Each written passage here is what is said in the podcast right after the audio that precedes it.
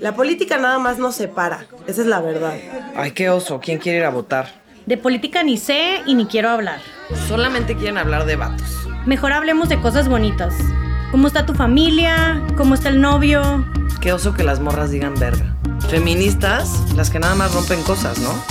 Mientras que no nos afecte, que sigan haciendo lo que quieran, la verdad. ¿Para qué nos metemos? ¿Te suena conocido? Es momento de cuestionar, de preguntar nuestras dudas, de no estar de acuerdo, de que resuenen nuestras voces para generar un cambio. Ella es Pati Urriza. Ella es Sofía Castro. En esta esquina, Sofía Margarita. Y nosotras somos las morras chilangas. Un trío de morras que incomodan, que analizan, que preguntan, que politizan y sobre todo, que proponen. Te invitamos a este espacio para que juntas hagamos ruido, porque la política es cosa de morras. Los señores de traje del despacho de abogados nos piden que les recordemos que las opiniones presentadas en este episodio son personales, de cada una de las invitadas y presentadoras. La aparición en este podcast no representa una afiliación a ninguna institución ni partido político. Mercadóloga, creadora de contenido, conferencista emprendedora y sobre todo, inspiración. Muchísima inspiración. Ella es Manola Canalizo. ¿Qué onda, Sof? ¿Cómo estás? Hola. ¿Cómo te ha ido esta semana? Bien, bien, bien, muy ocupada, pero pues feliz de estar acá otra vez, un episodio más. Ay, siempre estamos felices de grabar, tener nuevas invitadas. Y pues el día de hoy nos toca un tema bastante amplio, ¿no? Yo diría. Y como profundo, ¿no? O sea, Muy profundo. Como difícil de, no difícil, pero ¿cómo, o sea, cómo encuentras como lo político en ese tema? Exacto. No, y aparte, o sea, siento que pues ya nos, ah, ya platicaremos con nuestra invitada, pero también en algunos espacios muy cliché, ¿no? Sí. Sí, sí, sí. Entonces creo que el chiste es escarbarle al tema eh, y digo, hablando con expertas siempre que, que saben muchísimo de lo que hablan.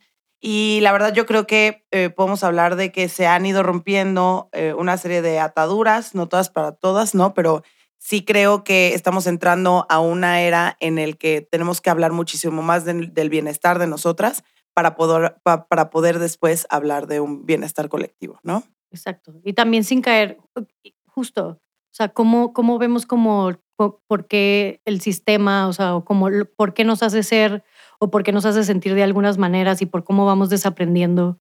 Este, pero bueno, ya andamos aquí intenciando machín. y ya nos urge, urge, urge presentar a nuestra invitada de hoy.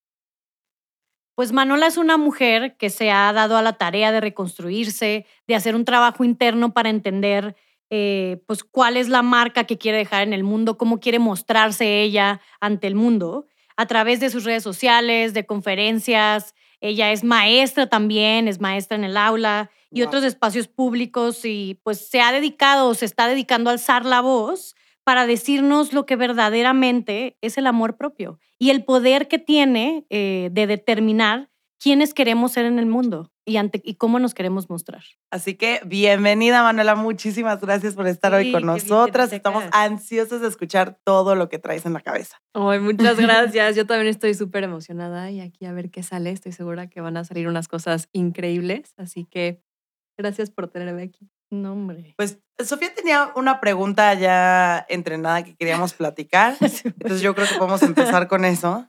Sí, pues eh, justo creo que el tema del amor propio, muchas veces, eh, pues, ¿qué, es el amor propio? ¿No? Pero, pero, pero también queremos nosotros profundizar en cómo, o sea, el amor propio es un es una producto de mercadotecnia, es algo que nos dicen cómo ser, hay una receta para el amor propio. ¿Tú cómo, ¿Tú cómo ves el amor propio? ¿Es algo que nos venden desde afuera o es algo que viene desde adentro?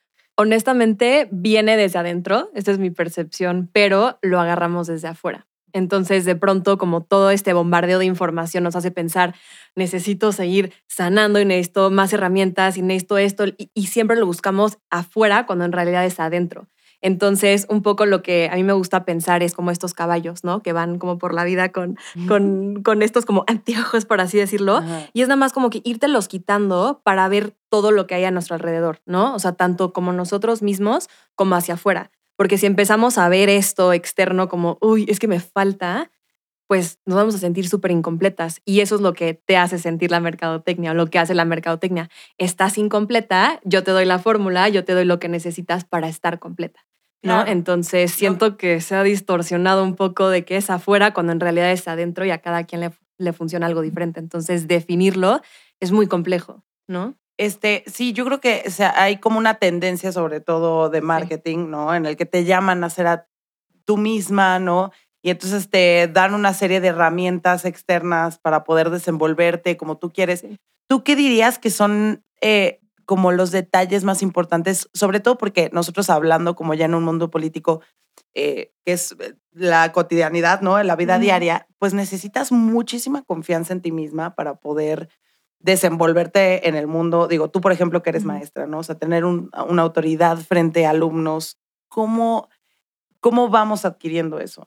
Híjole, siento que aquí es un poco, o sea, de la información que estamos recibiendo y también empezar a deconstruirnos y cambiar un poco el chip de estoy sanando a me estoy construyendo. Porque algo que a mí me ha pasado mucho últimamente es como, ay, soy- estoy sanando, sigo sanando. Llevo cinco años sanando, o sea, ya no estoy sanando, estoy, estoy completa. Entonces es ver en mí qué es lo que tengo y siento que todo parte desde un autoconocimiento, pero propio. Porque si empezamos a comparar quizás nuestros caminos, decimos, ay, es que yo no tengo esto que tú tienes. Yo no tengo estabilidad, la necesito, necesito sanarla, necesito.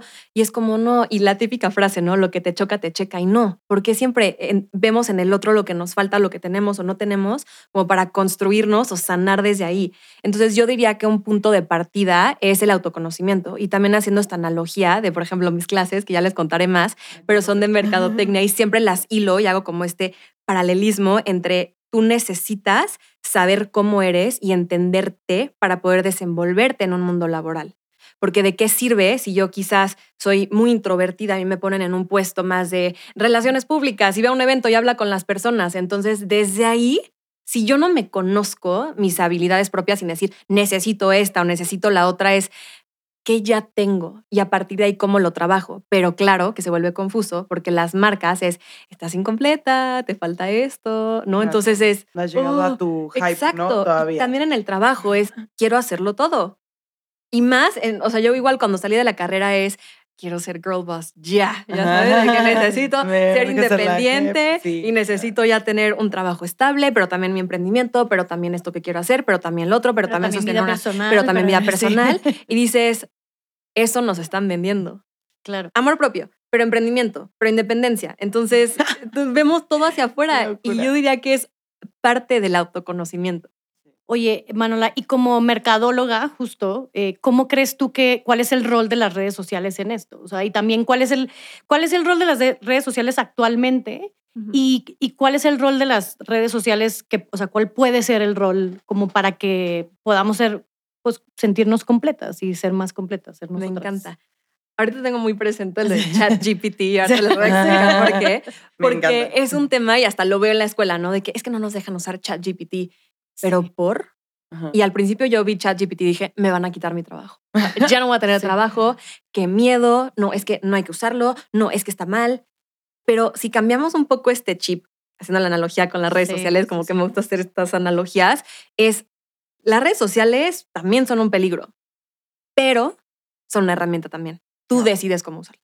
Si la usas como verdad absoluta y, oye, ChatGPT, haz mi, mi trabajo entero y ya pierdes criterio, porque siento que es la- o sea, lo mismo con una cosa y con la otra, es perder criterio y decir, ah, yo te entrego, yo te entrego mi ser y tú haz lo que quieras y tú díctame cómo hacerlo, cómo decirlo, cómo actuar, cómo vestirme, qué comer, qué no comer, porque esto de que, ¿qué como en un día?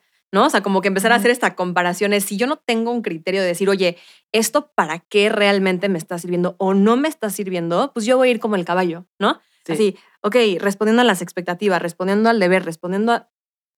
Y no, entonces, como ChatGPT, qué increíble tenerlo, qué susto tenerlo, pero si tú lo ves como una herramienta, que sea un aliado, un aliado más, igual que las redes. Si, la vemos, si las vemos como una herramienta y como, oye, voy a usar mi voz igual de forma responsable, voy a consumir de forma responsable, porque también se me haría muy responsable decir, no consumas esto, o sí, consumas, o sí consume esto, ¿con base en qué? ¿Y cómo consumes mi criterio. de forma responsable? O sea, ¿cómo dirías tú que...? Pues al final siento que volvemos al autoconocimiento, es un punto de partida. Entonces, si yo entiendo y yo sé cuáles son mis detonantes, yo ya sé que voy a dejar de seguir X cuentas, ¿no? ¿Por qué? Porque me están diciendo esto sí, esto no. Y algo que yo intento mucho hacer en mis redes sociales es nunca dictar una verdad o decir, es que haz esto. Yo siempre hablo desde la experiencia.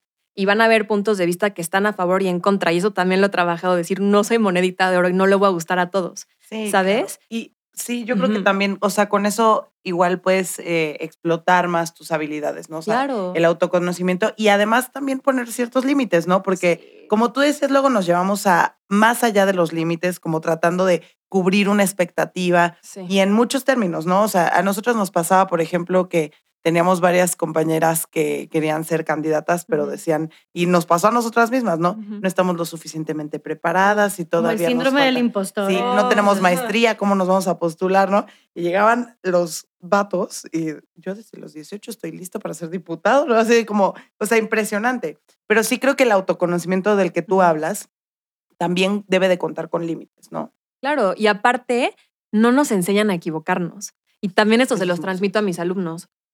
Que, porque yo igual, o sea, en la universidad que, universidad que doy clases, Ajá. yo también fui exalumna y me acuerdo que era muy de, muy estricto todo y de pronto también habían maestros que era, ¿para qué estudias esto? No, no, no, sabes dibujar, ¿para qué estás aquí? En lugar de, oye, ¿cómo te ayudo? ¿Qué herramientas necesitas? Claro. Entonces, también ese diálogo que tenemos desde las autoridades, ¿no? De decir, no te puedes equivocar, te equivocas, tal, tu opinión, porque también te- cambiamos de opinión y es completamente humano. Decir, Muy ¿sabes válido. qué? Yo no soy la Manola de hace un año, ni de ayer, ni de antier. Entonces, es hacer las paces con que vamos a ir cambiando de opinión, con que nos vamos a equivocar, pero también empezar a detectar el diálogo interno y externo que estamos recibiendo y que estamos aprendiendo. Porque es completamente ap- aprendido. Yo le decía a mis alumnos, esto suena muy romántico, mi clase es muy utópica, sí, qué lindo, parte del autoconocimiento, el desenvolverte en el mundo laboral. Pero ellos estaban así de, ¿pero cómo? Pero, ¿sabes? Como que hasta veía sus caritas y yo, ay, no, es que por favor, de que salgan de la Matrix, ya sabes. Sí, sí, sí. Pero sí, o sea, es ap- aprender a equivocarnos y nosotras también enseñarle a los demás que es humano equivocarte. Y asumirlo también.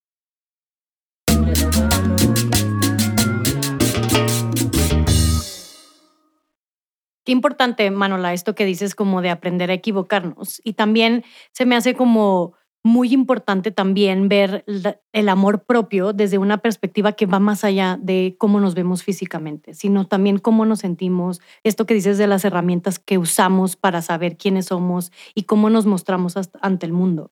Eh, creo que es una gran, o sea, como una gran propuesta de definición hacia dónde va el amor propio, o sea, dónde vamos con eso, ¿no? Sí, y conjuntando todo esto que estábamos platicando, pues tú, Manola, te consideras una actora política, una en la vida pública, no en la vida personal también. Creo que no. Porque no entiendo exactamente lo que Sí. conlleva. Creo que no, pero me encantaría igual como entender este punto. Pues creo, mira, nosotros hemos también tratado como de discutir y el propósito de este podcast es como cómo vemos o por lo general la política pensamos que es algo que sucede allá, ¿no? O sea, como Ujú. en las en los lugares tradicionales de hacer política. Pero creo que lo que tú haces con tus alumnas y alumnos, por ejemplo, Ujú. es muy político.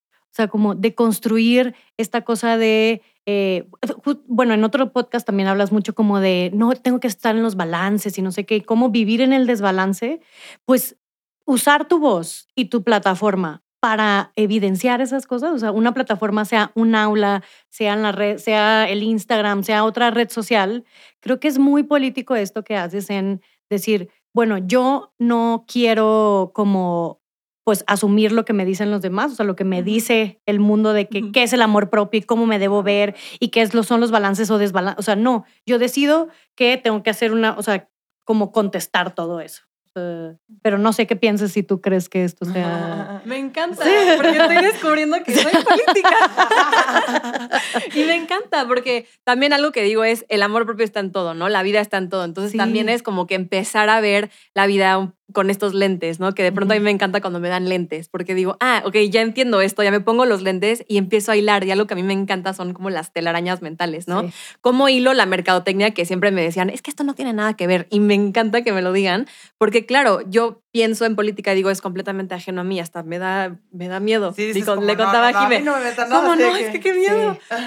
Pero así como con los otros, o sea, los otros puntos de vista o las otras situaciones o teorías, y eso me encanta. Cómo la mercadotecnia la ligo al amor propio, y cómo el amor propio a dar clases y cómo esto está. Es como que cuando estamos recíprocos y abiertos, empezamos a ligarlo y qué paz también llenarnos de más herramientas y de lentes y de puntos de vista. Y de dárselos a los demás. Sí, O sea, Qué compartir las o sea, herramientas. porque aparte, o sea, siento que lo que tú haces, Manuela, es súper, súper político porque te dedicas a hacerle ver a las demás personas la valía que tienen y a, y a quererse, ¿no? Es algo que se va aprendiendo porque la verdad es como, pues muchas cosas alrededor que nos hacen dudar, ¿no? Y recriminarnos y decirnos que todavía no tenemos lo suficiente.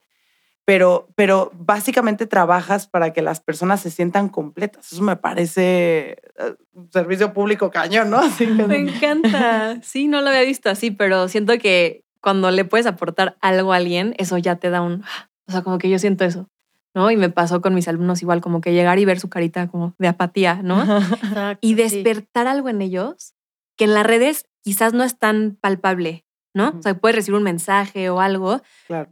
pero nada como el contacto humano físico y ver cómo este despertar. Es decir, Ya con esto, o sea, ya con decirles vivan su vida más Montessori y que les haga sentido, digo, Sí, sí, sí. qué rico, Ajá. qué rico. Y qué rico que alguien les esté diciendo eso. O sea, creo Sí. que nosotras también, como decías, eh, pues nosotros hubiéramos querido que nos dijeran en ese momento eh, todas estas cosas que hemos aprendido y estas herramientas que hemos adquirido con el paso del tiempo. Creo que también hay una cosa que, de la que hablas mucho tú eh, en algunos otros espacios, es sobre la importancia de la de terapia, o sea, Mm. como de tomar terapia y cómo eso te ha... Y creo que también eh, en lo político está como, pues, quién sí tiene acceso a terapia o no, ¿no? O sea, como la importancia de la Sí. salud mental. ¿Hay salud Es- mental en México?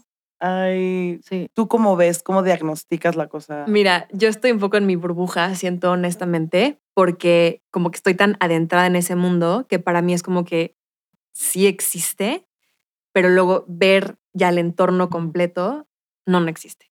Y siento que apenas se está como abriendo esta posibilidad, porque incluso con las generaciones, que son nuestros maestros, ¿no? Que generaciones más arriba, la terapia es para locos. Sí, Yo no me quiero trabajar, yo no me tengo que trabajar, yo puedo sola. Entonces decir, también el yo puedo sola, yo puedo solo conlleva otra cosa. No sabemos pedir ayuda, no sabemos equivocarnos. Entonces como que empiezas a- así A eh, rascarle, a dices, rascarle "No, ¿por qué y dices, así?". ya no es la terapia, ya es el concepto de la terapia, ya es el pedir ayuda, ya es el no equivocarte, ya es el soy frágil. ya es, el- es como que se hace no. la bola de nieve y dices, sí, sí, o sea, ok, lo encuentro aquí, ¿no? Pero, pero no le rascamos. Y también siento que la, la terapia, y lo hablaba con, con Romina Sacre, que, que Ujú. trabajo con ella, y decíamos que la terapia al final es un privilegio, ¿no? Y también como que por eso yo vivía en esta burbuja.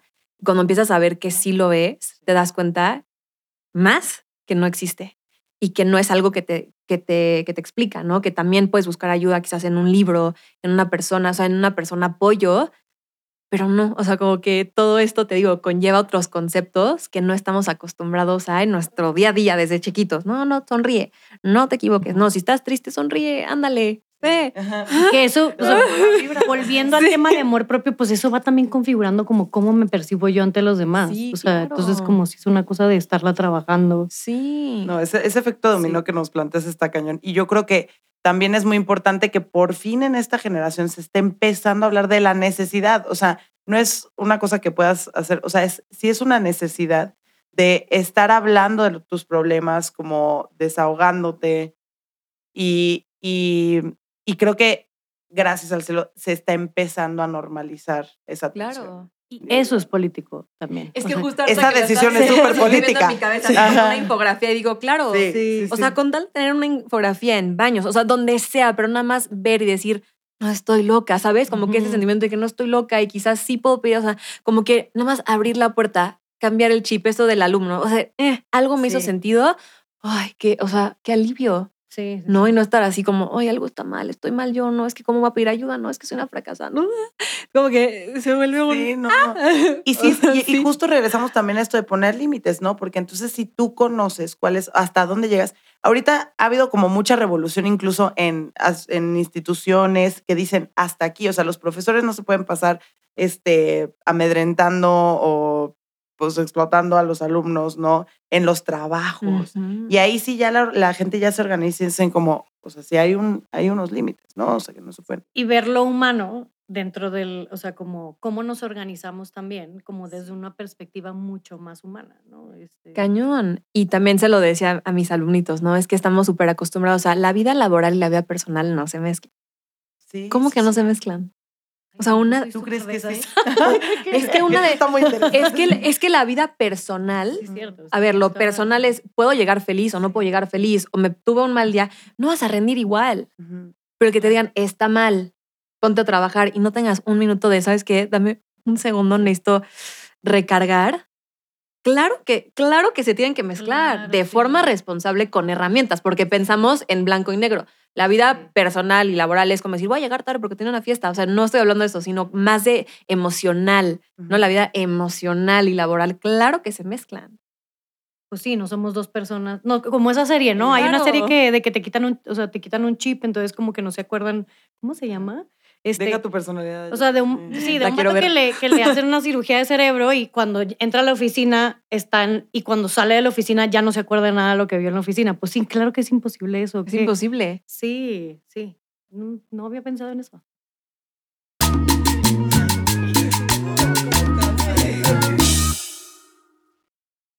Oye, no, no manches, o sea, sí voy captando como todo, o sea, sí es una cosa, justo estoy deconstruyendo mi manera de pensar en esto de separar lo laboral y lo personal. Hay muchas Que revelaciones. aparte es como una contradicción, incluso nosotros que decimos que lo personal es político, pues claro que si lo, lo, Lo- laboral forma parte de mí intrínsecamente, pues claro que va a ser personal. En cierta Claro. manera. Y por eso, pues también, antes de irnos y de terminar el capítulo que está muy interesante, este, quisiéramos irnos con tres recomendaciones que nos daría Manola para poder invertir en nuestra, en el amor propio, en construir nuestra personalidad más fuerte, este, más, pues con más certezas, ¿no? ¿Cuáles Que- son las herramientas sí, que podemos tener? Exacto. Me encanta. Lo primero es volver a, a punto A, ¿no? El autoconocimiento. A mí me funcionó terapia. Yo siempre voy a ser partidaria de recomendarlo, pero no siempre se puede. Podcasts, libros, cosas que te alimenten, que puedas identificarte, decir, ok, no estoy sola, ¿no? Entonces también eso será como mi punto de partida. Dos, sería hablando justo del mundo laboral y del mundo personal, es no mezclar y no definirnos con una etiqueta. Por ejemplo, a mí me pasó una vez con mi director que hizo la pregunta, ¿eres líder? Y yo era la más matada en la escuela. Entonces, levante la mano quién es líder y yo. Y llega y se me acerca y me dice, no, no eres líder. Y yo, ¿qué? O sea, yo estaba de que, ¿cómo? Pero explícame, pero sí soy líder. Y me dice, ¿eres líder en el tema de coches? Yo, no. ¿Eres líder en la cocina? No. ¿Eres líder en la escuela? Sí. Entonces no eres líder. Entonces ir con la etiqueta de líder, er- ir con etiquetas de yo soy mi trabajo, yo soy productiva, yo soy ordenada, para mí fue lo más fuerte de construir. Sí. No el decir, no, no soy mi trabajo, no, no soy líder. Puedo ser líder en diferentes áreas de mi vida. Características de, ¿no? O sea, matices de. Pero ir definiéndonos también siento que se vuelve un poco peligroso, porque entonces a mí me pasó mucho que en, en terapia me decía, Manola, haz una lista del deber y del querer. Entonces en el deber era como, ah, no, es que yo debo ser ordenada porque yo ya soy ordenada y la gente me percibe o, al- o yo Sí. pienso que me perciben así. Entonces encajar en ese molde es como, no, ya tengo que ser esto. Y te desbalanceas cañón, ¿no? Digo, es como, Fluida, o sea, ajá. sí. Entonces, no, no, es que voy a llegar 10 minutos tarde porque tengo que ordenar mi cajón perfecto antes de irme. Entonces, a mí algo que me ha funcionado mucho es como que ser flexible, ser más compasiva y, y esto incluye un diálogo eh, como mucho más flexible, ¿no? Y, yo que, por ejemplo, me considero bastante estructurada, me decían, es que hay una gran diferencia entre ser estructurada y rígida. Puede ser estructurada y flex- flexible. Entonces puedo ser esto y esto y abrirnos los ojos y decir, ok, puedo ser muchas cosas y no es que esté bien o mal, simplemente ir con la etiqueta de genera mucho más ruido. A mí me pasó mucho. Entonces yo diría autoconocimiento, no etiquetarnos y ver que hay diferentes posibilidades.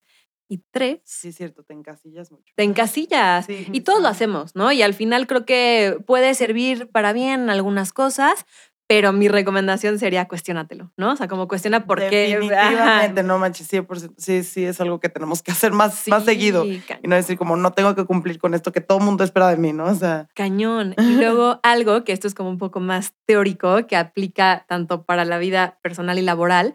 eh, hay una teoría que creo que igual lo platiqué en un podcast, que es el Golden Circle, ¿no? Entonces habla de cómo las empresas casi siempre empiezan en el qué. ¿Qué quiero hacer, no? ¿Qué quiero hacer? Un podcast.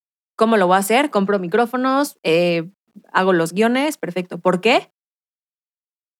Y el por qué se queda como flotando. No, yo, solo- yo sé que quiero hacer un podcast. Luego lo resolvemos. Eso pasa, pues, Muy eso pasa en muchos, o sea, Muchísimo. política, pues. Ajá, eh, oh, quiero hacer dinero, ¿no? Sí, Entonces, aquí esta un teoría, ajá, exacto, pero qué. Exacto. Y, y aquí la teoría es empezar desde el núcleo, que el núcleo es el why, el Ajá. por qué. Porque Después es el cómo y después es el qué. Entonces ahí ves un propósito mucho más profundo. Y esto no solamente en, la, en el área laboral, sino personal. ¿Por qué estoy haciendo lo que hago?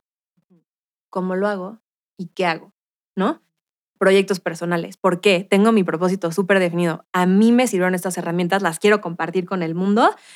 Ese es mi por qué. El cómo lo hago ya va tomando forma y el qué ya es el producto final. Claro. Pero si lo hago al revés, me voy a sentir súper frustrada porque, ay, pero ¿cuál era mi propósito? Ajá. Entonces yo diría, siempre cuestiona desde dónde haces las cosas, intenta hacerlo desde el por qué y no el qué. Y cuestionate absolutamente todo. Entonces, laboralmente, personalmente, empecemos en el por qué y no en el qué, ¿no? Y, y pues también empezar a vernos más humanos, que aquí brevemente esta teoría rápida que del libro Sí, que estábamos sí. platicando. eh, yo la clase que doy habla de inteligencia organizacional y mucho de humanización de marca a partir de una teoría. Este libro se llama Reinventar Organizaciones y te explica cómo las organizaciones han ido cambiando de paradigmas, ¿no? Y igual como en el contexto, o sea, se adaptan al contexto. Entonces, antes eran rojas y se basaban en el miedo. Entonces, si puedes hacer como una metáfora, se- sería una manada de lobos, ¿no? Entonces, yo tengo miedo porque tú me ejerces miedo, ¿no? Ajá. Vas a perder. Si no haces esto, te voy a correr. Entonces, hago todo desde el miedo. Después, digo, para no hacer el cuento muy largo, Pero me la- encanta, hay muchos encanta, paradigmas. Sí, está padrísimo. Y este que casi todos funcionamos bajo este paradigma es el naranja. Y la metáfora es que son máquinas. Entonces, tú tienes un objetivo, tú lo cumples, te pago. Un objetivo, tú lo cumples, te pago. Entonces, como que es este círculo de maquinario. Somos, somos máquinas. Y también eso en la vida personal, ¿no? O sea, yo respondo a las expectativas, yo respondo a mis objetivos, yo, y luego, ¿dónde, ¿y dónde quedo yo? Entonces, esta nueva teoría que proponen se llama modelo TIL, que es el paradigma TIL. Entonces, se basa en tres pilares, que es la plenitud, el propósito evolutivo y la autogestión.